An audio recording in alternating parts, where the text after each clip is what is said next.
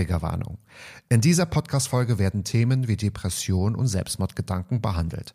Wenn du dich von solchen Inhalten belastet fühlst oder Unterstützung benötigst, bitte höre diese Folge nicht an oder zu einem späteren Zeitpunkt und suche dir professionelle Hilfe.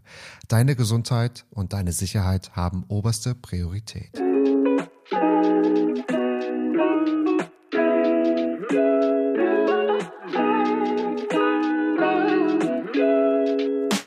Hallo, ich bin Matthias und willkommen zu einer neuen Folge des Lohncasts. Das ist der Podcast, in dem ich mit Betroffenen und Angehörigen und anderen interessanten Gästen über die seltene Augenerkrankung Lohn spreche. So auch heute. Bei mir zu Gast ist Christine aus Hamburg. Sie ist sowohl Mutter eines Sohnes, der mit 21 an Lohn erkrankt ist, als auch selbst seit ihrem 46. Lebensjahr betroffen ist. Hallo liebe Christine, schön, dass du heute da bist. Hallo Matthias, vielen Dank für die Einladung und ähm, ich freue mich sehr dabei zu sein. Ich freue mich auch sehr und ich denke, das ist ähm, auch nochmal ganz wichtig, dass du heute da bist, weil jede Geschichte von Betroffenen ist natürlich super wertvoll. Und vielleicht können wir dem einen oder anderen, der heute zuhört, nochmal einen Impuls geben oder einen Denkanstoß geben oder einfach auch vielleicht ein bisschen inspirieren. Also schon mal vorab, vielen Dank, dass du deine Geschichte mit uns teilen magst. Mhm. Und ich habe natürlich im Intro oder in meinem äh, Vorsatz schon gesagt, dass du auch einen Sohn hast, der betroffen ist und du auch. Erzähl uns doch mal so am Anfang, wie fing es dann bei dir an und bei deinem Sohn? Wie kann man sich das vorstellen, auch von der zeitlichen Abfolge her? Also angefangen hat das alles äh, mit meinem Sohn im äh, Februar 2015 kam er vom Autofahren, also ich weiß gar nicht mehr, wo er war, aber kam nach Hause und sagte irgendwie, kann ich auf dem einen Auge nicht mehr richtig gucken. Und dann, ja, wieso und was ist denn los? Und dann sagt er, ja, er stand an der Ampel, hat sich das eine Auge gerieben und die Ampel war nicht mehr zu erkennen. Also es war alles weg. Es war alles, keine Ahnung, ob hell oder dunkel. Sagt, da war nichts mehr. Naja, und dann hatten mein Mann und ich ihn damals dann äh, zum Optiker geschickt, zum Sehtest. Haben gesagt, dann lass das mal abchecken, mal gucken. Und das hat er gemacht, da kam er wieder und dann hieß es, er wäre unter 30 Prozent von jetzt auf gleich und ähm, die würden empfehlen, mal in eine Klinik zu fahren. Mhm. Ja, und das haben wir dann, habe ich dann gleich gemacht. Dann bin ich mit ihm, äh, so eine, muss man erstmal gucken, wo ist eine Augenklinik überhaupt oder wer hat eine Augenabteilung. Da sind wir dann hingefahren und dann kam der Arzt nachher und der hatte dann, ja, konnte natürlich so ad hoc, sage ich mal, nichts erkennen. Hatte dann den Verdacht, dass er wie so eine Art Augenmigräne hat ähm, und sagte dann, nimm mal eine Woche Ibuprofen, so ein bisschen mehr als sonst, weil er auch immer Kopfschmerzen hatte. Und okay. dann sollte das wieder weggehen. Ja, das haben wir dann gemacht. Also, aber zufrieden waren wir natürlich damit nicht, weil wir so gedacht haben, warum der ganze Sehverlust bei einer Augenmigräne irgendwie. Also, mhm. dass man vielleicht so verschwommen guckt oder, aber dass so alles weg ist, irgendwie, naja, gut. Aber man kennt sich ja nicht aus, ne? Ja, und dann nach einer Woche wurde es aber nicht besser, konnte immer noch nichts sehen. Und dann sind wir zum Augenarzt. Und der hat uns dann an dem Tag noch gleich einen Termin beim Neurologen besorgt. Ähm, da sind wir dann auch hin. Der hat dann auch so Tests gemacht, weil dann ja immer irgendwie so Nebendiagnosen, so MS könnte das sein. Und ach, man wurde so zu bombardiert. Mhm. Und letztendlich äh, weiß ich noch, das werde ich auch nie vergessen, weil ich gedacht habe, das haut mir die Beine weg in der Praxis, kriegt mir eine Überweisung oder eine Einweisung ins Krankenhaus sofort mit Verdacht auf Hirntumor. Und da habe ich nur gedacht, oh Gott, ja.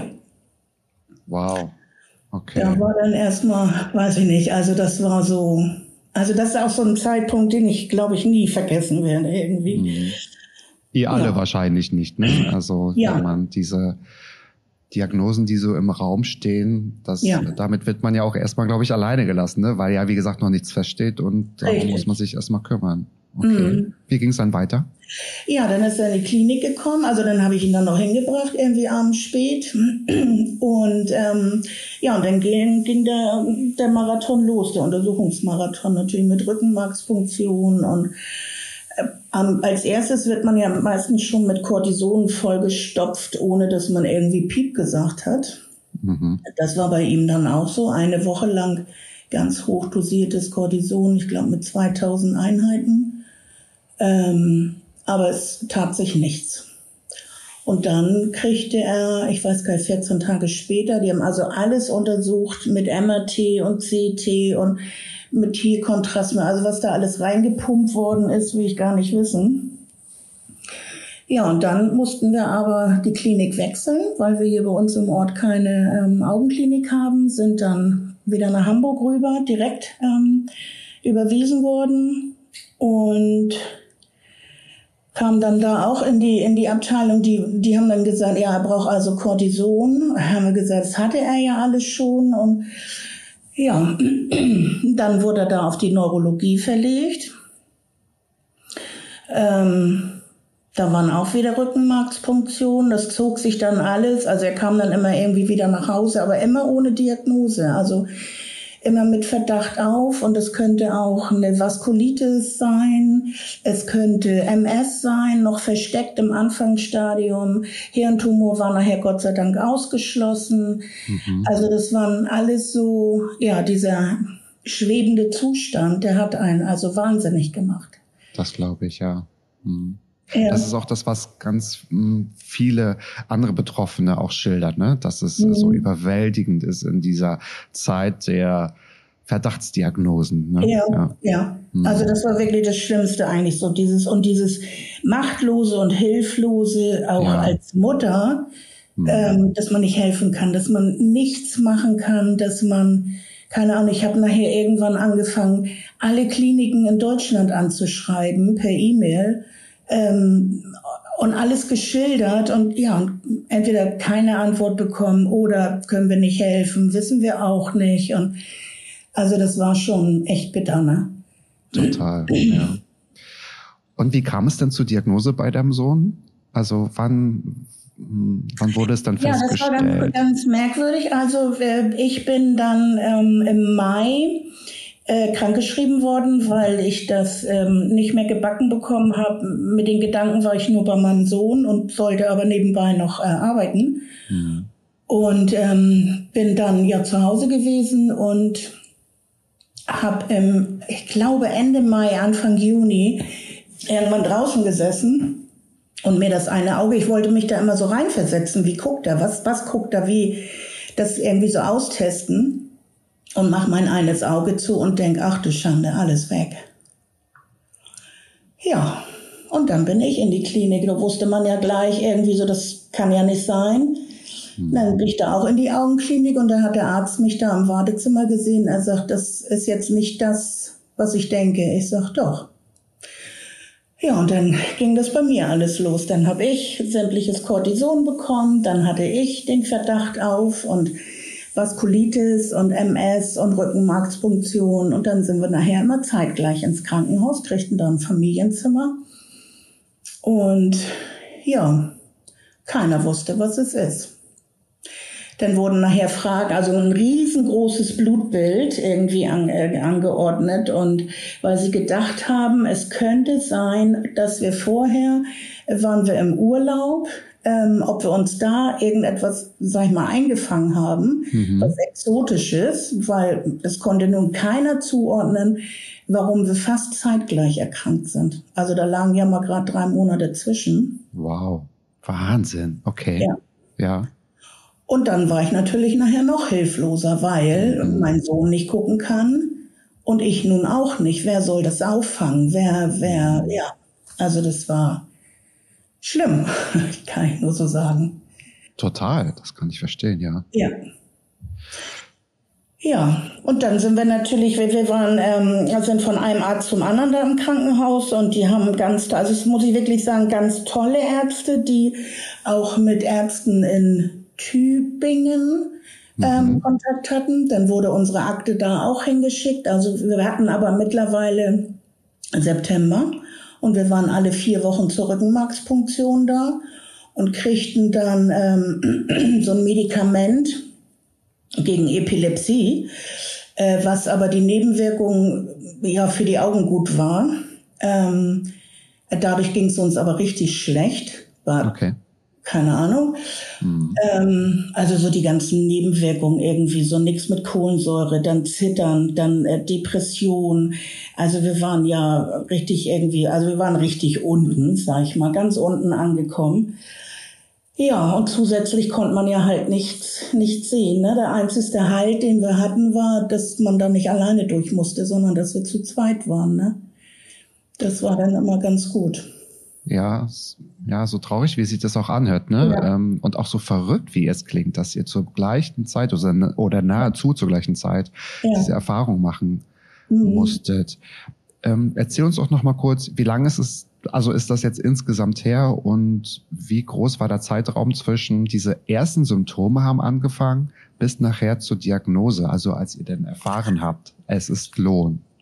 Also mein Sohn hatte im Februar 2015 das, ähm, wo das bei ihm anfing. Bei mir Ende Mai, Anfang Juni. Also so den, den genauen Tag weiß ich jetzt nicht mehr. Mhm. Und die, im September wurde der Gentest gemacht und im Oktober hatten wir dann die Diagnose. Jetzt hast du natürlich ganz ja, eindrücklich geschildert, wie diese Situationen waren, also zu den Zeiten mhm. der Verdachtsdiagnosen. Wie war das denn für euch, als ihr dann tatsächlich die, eine Diagnose bekommen habt, als ihr wusstet, jetzt wissen wir, was wir haben, jetzt wissen wir, es ist Lohn?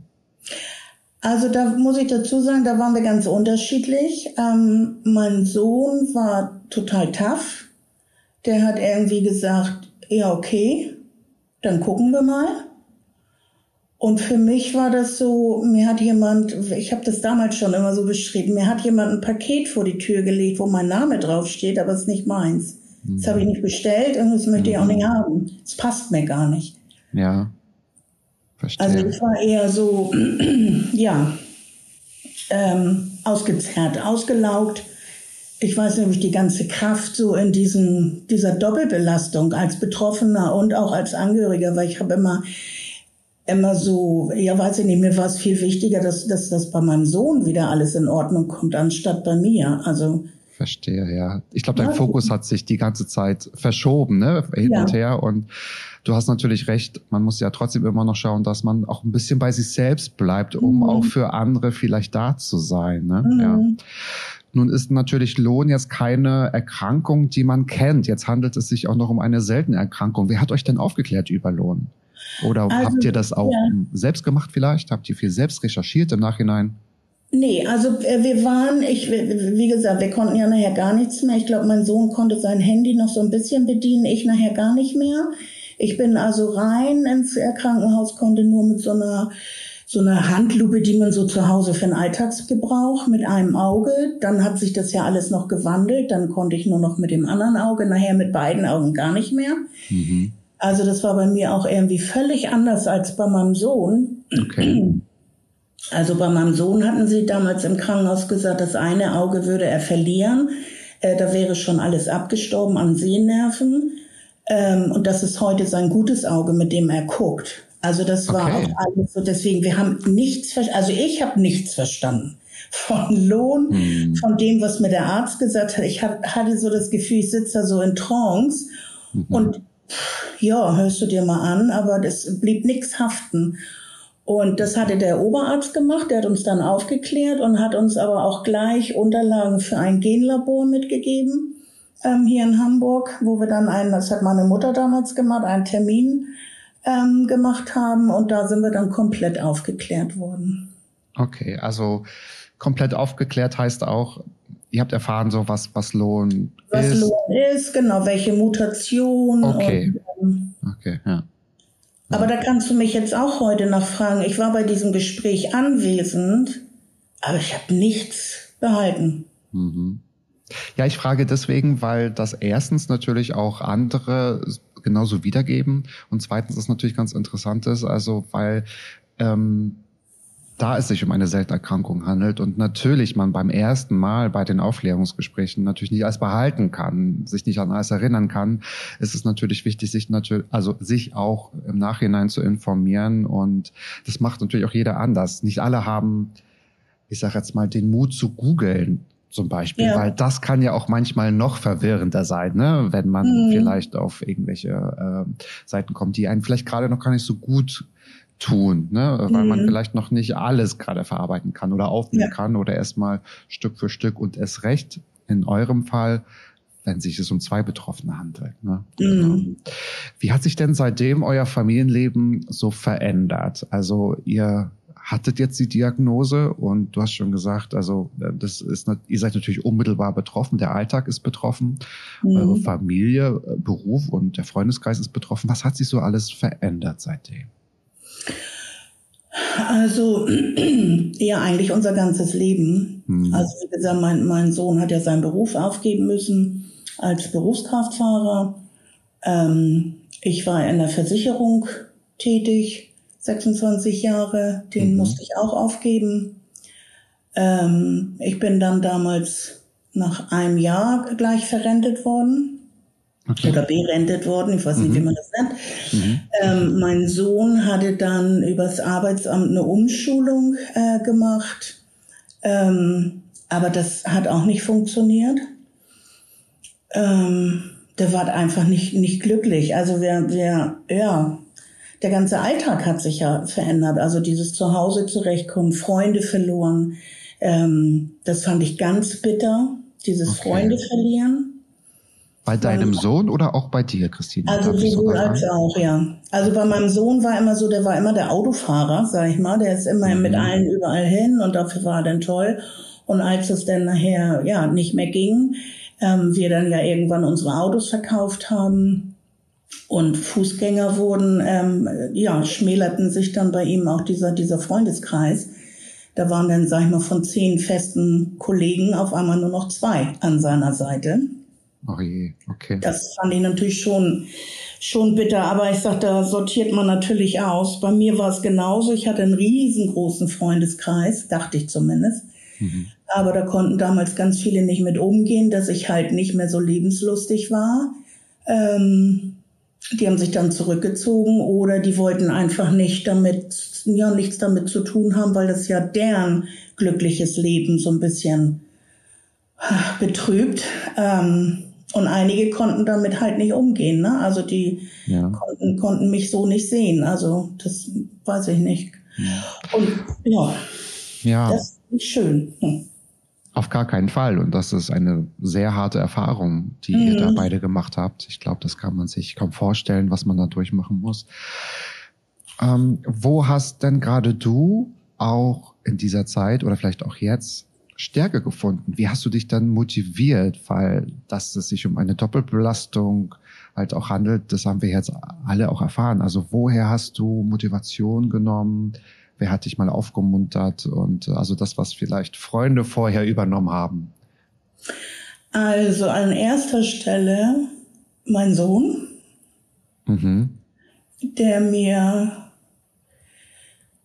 ja, ich sag mal so, in den Hintern getreten hat und gesagt hat, also komm, äh, die kriegen uns nicht kaputt, diese Krankheit macht uns nicht fertig, dafür kämpfen wir.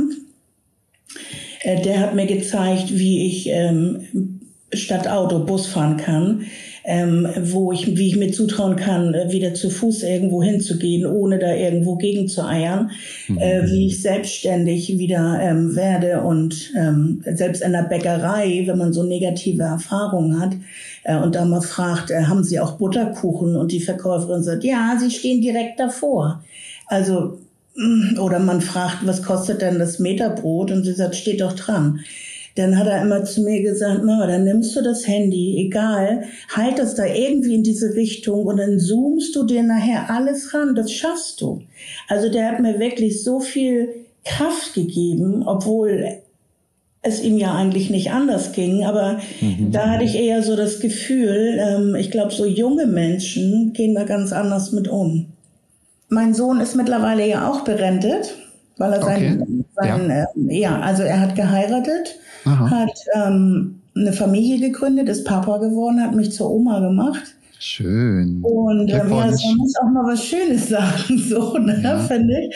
Ähm, ja, vielen Dank. Und ähm, hat aber gemerkt, dass er durch seine, sein, ja, durch, durch seine, seine, seinen Sehverlust seine, oder Seheinschränkung er seine Familie nicht ernähren konnte und er dann gesagt hat, also irgendwie verzweifle ich, ich finde keine Jobs, die so bezahlt werden, als wenn ich jetzt noch hätte gucken können. Ähm, ja, und hat ist dann auch berendet worden, nachdem ich das alles für ihn äh, beantragt hatte und so, dass er sich jetzt noch mit einem Nebenjob praktisch das, seinen Lohn praktisch erhalte, erhält, dass er seine Familie ernähren kann. Also das, das ja. ist wahrscheinlich auch ganz toll, dass ihr euch so gut ergänzt habt. Würdest ja. du denn sagen, dass sich die Beziehung zu deinem Sohn verändert hat seit dieser ja. Lohndiagnose? Ja, also das ist so dieses Band, das wird, glaube ich, auch nie jemand trennen können, egal ja. was. Das hat uns ähm, extrem zusammengeschweißt. Ähm, weil gerade auch so Lohn, finde ich, ist auch so eine Augenerkrankung, äh, die man ja nicht sieht. Also ich meine, wenn man jetzt so, so blinde Menschen, ne, das, die haben ja so diese milchigen Augen oder so, das haben wir ja nicht man, man, äh, man sieht uns das ja gar nicht an. Hm. Und wenn man denn irgendjemanden versucht hat, das zu erklären, wie man, wenn man gefragt ist, wie guckst du gerade, was siehst du?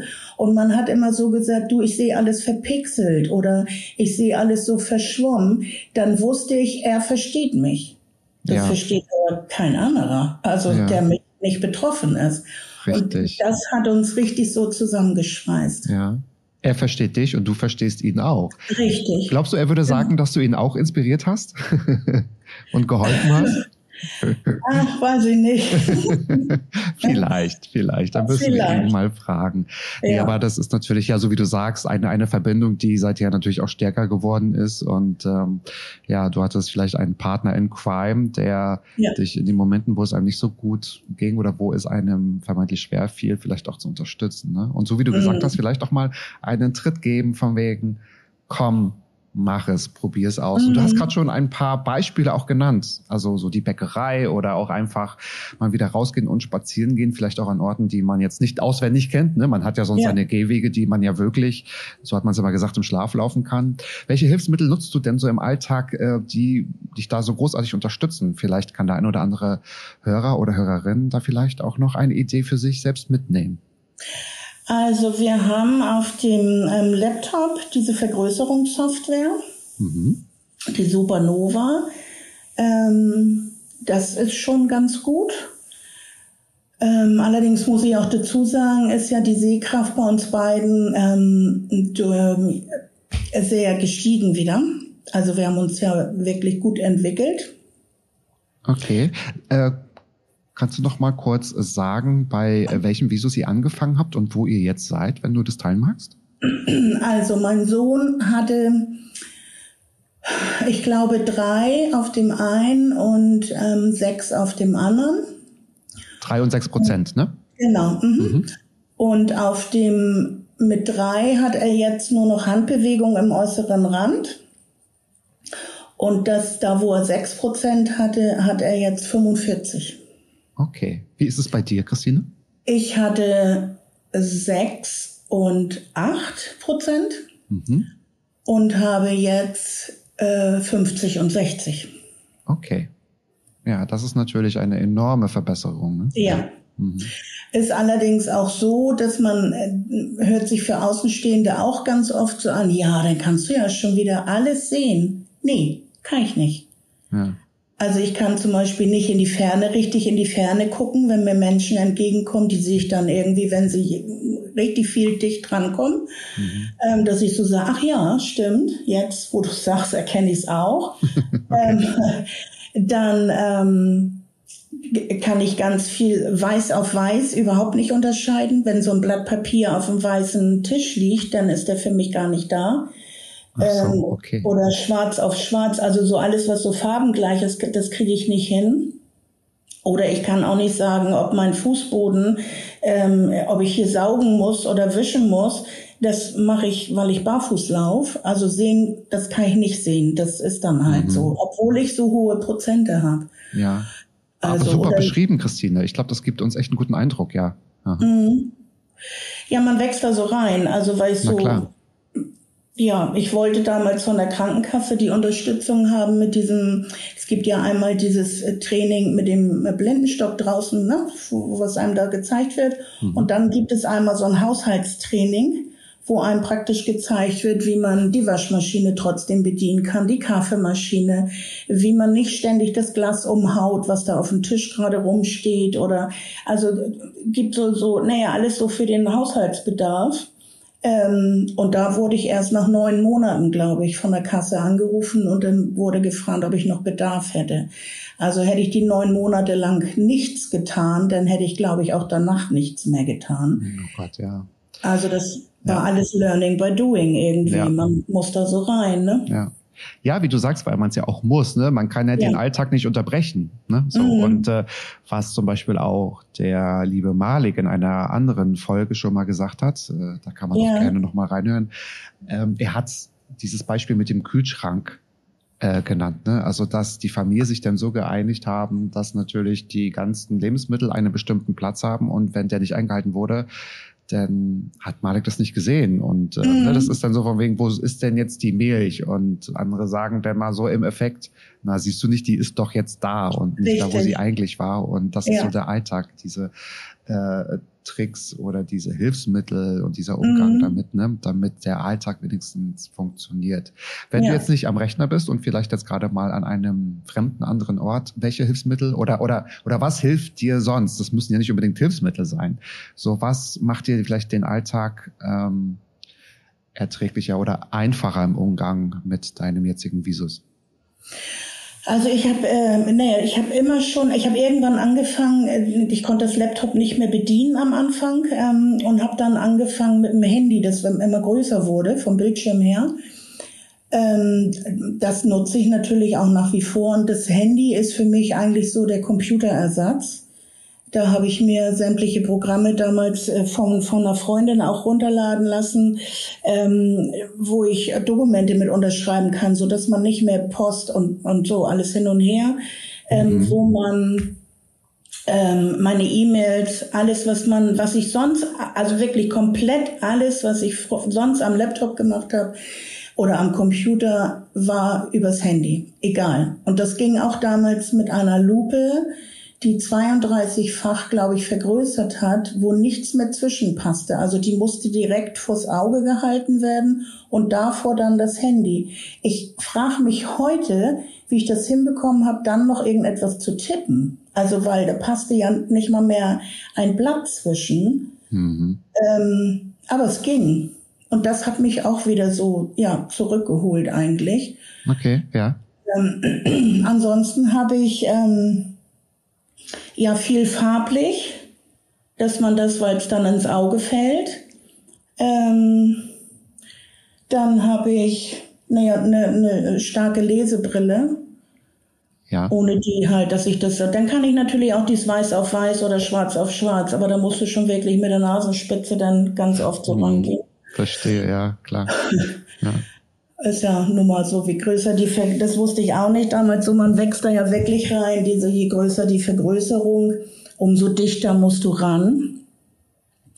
Ähm, und je kleiner die Vergrößerung, umso weiter musst du es weghalten. Also ich habe ähm, da unheimlich viel mit gespielt und, und, und ähm, ja. Aber mehr Hilfsmittel brauche ich Gott sei Dank nicht.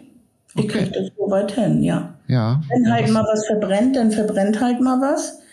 ähm, na, in der Pfanne oder keine Ahnung, ja, mal ein bisschen knuspriger. Also, weil da muss man natürlich schon dichter ran und das mache ich natürlich nicht. Also nicht bei allem. Oder ich weiß auch, die ersten Pommes am Backofen waren auch verbrannt, so wie meine Hand. Weil oh, man da oh Gott, gar ja. nicht so dran gedacht hat. Ne? Das sind so Reflexsachen. Ja, das hast du immer so gemacht, dann machst du es jetzt auch. Einfach mal fühlen oder gucken, sind sie schon. Ja. ja. Ne? Das, naja. Aber da gibt es wirklich Schlimmeres, sag ich mal. Das stimmt. Aber ich glaube, diese Erfahrung teilst du mit ganz vielen Betroffenen. Ja, ja? Das, das denke ich auch. Dass, äh, ja, wie der Alltag halt auch so ist. Mhm. Wir hatten ja eingangs schon noch gesagt, und du hast es auch ganz gut beschrieben, als ihr aufgeklärt wurdet, Lohn ist eine Erbkrankheit. Ähm, mhm. Man weiß jetzt auch, dass sie von weiblichen Verwandten an deren Kinder weitervererbt werden kann. Mhm. Ähm, wisst ihr, ob es in eurer Familie oder bei den Verwandten ähm, ähnliche Fälle oder andere Fälle gab, wo es mutmaßlich um Lohn ging? Ja. Also meine Mutter hat sich damals, nachdem das bei uns beiden festgestellt worden ist, hat sie sich in diesem Genlabor gleich testen lassen. Okay, ja. Ähm, sie trägt das Gen in sich, als allerdings ohne Ausbruch. Mhm. Ähm, wir hoffen auch mal, dass es so bleibt. Ähm, und dann kam natürlich ähm, die Frage auf, was war mit meiner Oma, weil meine Oma konnte immer schlecht gucken. Also äh, die hatte immer eine Brille und sie saß mit ihrem Ohrensessel immer recht dicht vom Fernseher. Ähm, und für so Kreuzworträtsel lesen oder so gab es damals eine Brille, wo man sich so eine Lupe so vorgeklappt hat. Ähm, und da vermuten wir mal, dass das auch schon Lohn war. Aha, interessant, ja. Aber ja. da war es natürlich noch nicht in, ja, in aller Munde und überhaupt. Also natürlich, also. ja klar. Aber jetzt, wenn man mal so, ne, so zurückdenkt, dann, ja klar, mhm. Oma kommt, früher hieß immer, Oma konnte schlecht gucken, ne? Ja klar, mhm. die braucht eine Brille. Mhm. Ja. Ja, würde aber tatsächlich ja auch zur Geschichte passen, ne? Und ja. also hat deine Mutter den Gentest gemacht mhm. und um auch ja Aufschluss darüber zu bekommen. Ähm, was würdest du denn jetzt ganz persönlich anderen Familien raten, wenn es um ja um diesen Gentest geht? ähm, ob sie den machen sollen oder ob sie das einfach mal mit bedenken sollen, auch wenn vielleicht noch niemand erkrankt ist. Wie stehst du dazu? Oh, das ist eine schwere Frage. Ja. ähm, kann ich gar nicht so, kann ich eigentlich gar nicht so, so beantworten. Also ich glaube, das muss, muss man so, ich, weil man kann ja nichts machen. Also wenn ich jetzt so ohne ja. Ausbruch bin und ich weiß, aber dass ich das Gen in mir habe, ähm, weiß ich nicht, ob mich die Angst, dass es mich irgendwann erwischt, nicht, nicht so kaputt machen würde, als wenn ich es nicht wüsste. Also, weißt du, wie ich meine? Absolut, absolut, ja, ja. Das ist auch das, was andere auch schildern, die vielleicht auch sagen, ich mache vielleicht keinen Gentest oder ich möchte es nicht wissen, weil man vielleicht damit nicht so gut umgehen kann, ja, wenn man das ja. weiß. Ne? Ja. ja, ich weiß, dass es eine schwierige Frage ist. Ich wollte sie trotzdem stellen, weil vielleicht ist das der Zwiespalt, ne, den man sich aussetzen. Mhm. Ähm, also weil ich weiß, dass meine Mutter am Anfang da unheimlich drunter gelitten hat, als sie es wusste. Und äh, wir dann in München zusammen bei den Ärzten waren und äh, die gesagt haben, ja, es ist ja noch recht, ähm, recht selten und wir haben auch noch niemanden in dem Alter, ähm, wo es ausgebrochen ist. Mhm. Ja, okay, dann war sie erstmal beruhigt. Und dann sind wir ein Jahr später hin und dann hieß es, es wäre jemand erkrankt, der schon bedeutend älter ist als meine Mutter. Und dann wurde sie natürlich kribbelig. Dann kamen die Fragen natürlich auf. Oh Gott, was machen wir, wenn es mir jetzt auch noch passiert? Ja. Und das weiß ich nicht, ob ich das, ähm, also ich finde das dann, ich finde das ist ja okay, wenn man weiß, da ist in der Familie Lohn vorhanden. Und wenn ich dann irgendwelche Anzeichen habe, dann kann ich sofort handeln und kann ja sofort sagen, so, und ich möchte aber jetzt diesen Gentest haben. Mhm, richtig, Weil, ne, richtig. Ne, so. Ja. Aber ich glaube, vorher wird mich das ganz fusselig machen. Ja. Also. Ich würde dich gerne mal fragen, habt ihr mit deiner Mutter darüber gesprochen? Also wie es ihr auch geht, weil sie es ja weiter vererbt hat? Also habt ihr, habt ihr darüber gesprochen einfach? Ja, wir haben insoweit darüber gesprochen, wenn es wie es möglich war, weil meine Mutter hat ungefähr fünf Monate durchgeweint, jede Nacht. Ja, deswegen, ja. Wahnsinn, ähm, weil sie ja. sich die Schuld gegeben hat. Hm. Das war ganz schlimm. Also das war auch, ähm, weil man konnte da auch äh, immer gegen an, dass man sagt, Mutti, du hast keine Schuld. Ähm, du wusstest das ja selber nicht. Und selbst wenn du es gewusst hättest, man hätte nichts ändern können. Das ist ja das Problem. Mhm. Ähm, also gab da ja nichts gegen. Also von, dass man ihr irgendwie versucht hat, so die Schuld zu nehmen.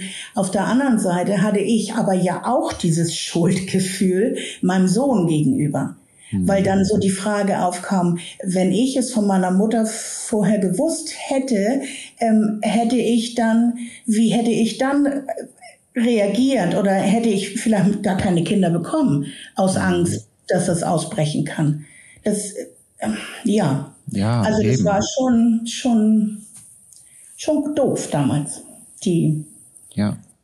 Na klar. ganze Situation. Also wir waren natürlich nachher, es war dann so, also ne, so, man hat nun das Kind und äh, man war dann froh, dass es hieß, also er kann es nicht weitergeben. Und dann haben wir uns da eigentlich immer so ein bisschen dran geklammert. Ne? Hm. Also das ist natürlich auch gar nicht so einfach. Gerade, ja, du hast ja da eine ganz spezielle Rolle, wie du es gerade gesagt hast. Also du bist nicht nur betroffen, sondern hast es auch von deiner Mutter bekommen und selbst weiter vererbt. Hast du mal mit neutralen Personen darüber gesprochen? Also jetzt nicht unbedingt jetzt mit deinem Sohn, der auch betroffen ist, sondern mit anderen, die dich da vielleicht ein bisschen unterstützen in den schwierigen Zeiten? Also ich habe, ähm, ich muss, ja, das ist so ein bisschen lang hergeholt. Ich habe im ähm, Oktober 2015 haben wir ja die Diagnose bekommen. Im November 2015 äh, wurde ich ganz schwer mit einer Lungenentzündung krank, mhm. lag also zu Hause und konnte nichts, konnte nicht gucken. Ich konnte so außer so vor mir hin vegetieren, irgendwie da nur liegen. Ähm, von den Ärzten gab es dann, nehmen Sie 20 Tropfen von dem und drei Tabletten davon. Und wenn man nicht mal gucken kann oder abzählen kann, wie viele Tropfen da irgendwo hin müssen, ähm, das war echt bitter, so dass ich da gelegen habe und irgendwann gesagt habe, ich möchte nicht mehr leben. Wow. Okay. Ähm, weil das kein Leben ist. Also ich hatte keine Kraft für meinen Sohn.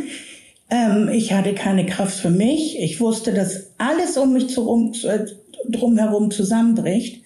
Mein, das war, und dann wurde ich ja eben so schwer krank. Das war also ganz, ganz merkwürdig irgendwie. Und dann habe ich das erste Mal ausgesprochen, ich möchte nicht mehr leben. Und daraufhin hat meine Mutter dann ähm, ja mit den Ärzten gesprochen und mit dem Krankenhaus gesprochen. Und dann kriegte ich ähm, im Februar 2016 das ging relativ schnell noch, obwohl das noch eine lange Zeit bis dahin war. Mhm. Ähm, ein Platz in einer psychologischen Ambulanz. Ja ähm, wo ich auch seitdem immer noch bin. Also immer so alle vier, fünf Wochen. Am Anfang waren die Abstände kürzer. Äh, mittlerweile sind sie ein bisschen na, ausgedehnter. Ähm, und da hatte ich dann mit der ersten Therapeutin das Aufnahmegespräch. Und ähm, wobei, ich will mal sagen, von einer Stunde habe ich vielleicht 45 Minuten nur geweint. Kriegte, glaube ich, gar nicht so wirklich was raus. Ähm, und sie hat dann irgendwann zu mir gesagt, ich kann Ihnen nicht helfen, ich kann Ihnen auch Ihre Sehkraft nicht wiedergeben, aber Sie können vielleicht mit einem Rucksack voller Steine herkommen und können drei oder vier bei mir lassen. Das ist ein schönes Bild, ehrlich gesagt. Ja. ja. Ja. Und das mache ich. Also mittlerweile redet man über Gott und die Welt und ähm, über, äh, keine Ahnung, was mich betrifft. Äh, ich hatte jetzt schon zweimal ein Déjà-vu, also wo ich mit Lohn super zurechtkam, mich wirklich arrangiert habe und gesagt habe, ja, okay, du gehörst jetzt zu mir, dann ist das so, aber dann lass uns auch Freunde sein, ne, so. Mhm. Und dann geht man irgendwann ins Bett, wacht morgen und, und, und träumt davon und wacht morgens klitschnass auf und denkt, was war das denn jetzt? Da ja. habe ich wirklich, wie mein Sohn vor mir stand und sagt, Mama, ich kann auf dem einen Auge nicht mehr gucken. Und dann bin, habe ich alles nochmal durchlebt und mir ging es wieder richtig schlecht. Da fällt man wieder in so ein, ja, so ein tiefes Loch. Und da fand ich das gut, dass ich da aufgefangen worden bin. Also das hat mir sehr gut getan. Ja, das ist schön, dass du das sagst, dass es dir sehr gut getan hat. Und ähm, ich würde gerne nochmal den Verweis auch äh, noch mal gerne sagen. Wir werden in den Show Notes auch nochmal den Link zur Telefonseelsorge ähm, mhm. quasi hinterlegen und auch ähm, ja, wenn das Thema ähm, Suizid oder wenn ihr betroffen seid oder halt solche Gedanken habt, dann könnt ihr 24 Stunden die Telefonseelsorge erreichen unter 0800 dreimal die 1, 0, dreimal die 1. Das würde ich hier gerne mal an dieser Stelle noch erwähnt mhm. lassen. Ja, Christine, danke, dass du das mit uns geteilt hast. Und das ist natürlich ja auch deine Geschichte. Deswegen finde ich es gut, dass sie auch so umfangreich auch geschildert wird von dir. Das ist super, super wertvoll. Ich, ich danke dir dafür. Ja. Und ähm, hast du vielleicht noch so ein, zwei Punkte so zum Schluss? Das wäre so meine letzte Frage, die du so anderen Betroffenen die heute zuhören, mit auf den Weg geben würdest, die vielleicht am Anfang sind oder auch schon ja lange mit Lohn geben? Was sind so deine, deine Punkte, die du teilen magst? Also ich finde, es ist ja immer schwer zu sagen, wenn man nicht selber betroffen ist. Wenn man jetzt selbst oder sitzt und es prasselt gerade alles auf einen rein, mhm. es ist ganz wichtig, äh, Kontakt irgendwie, wenn möglich, zu Gleichgesinnten suchen. Äh, was bei uns damals sehr schwer war, weil es halt ja noch nicht so viele gab. Mittlerweile gibt es ja schon ein paar mehr.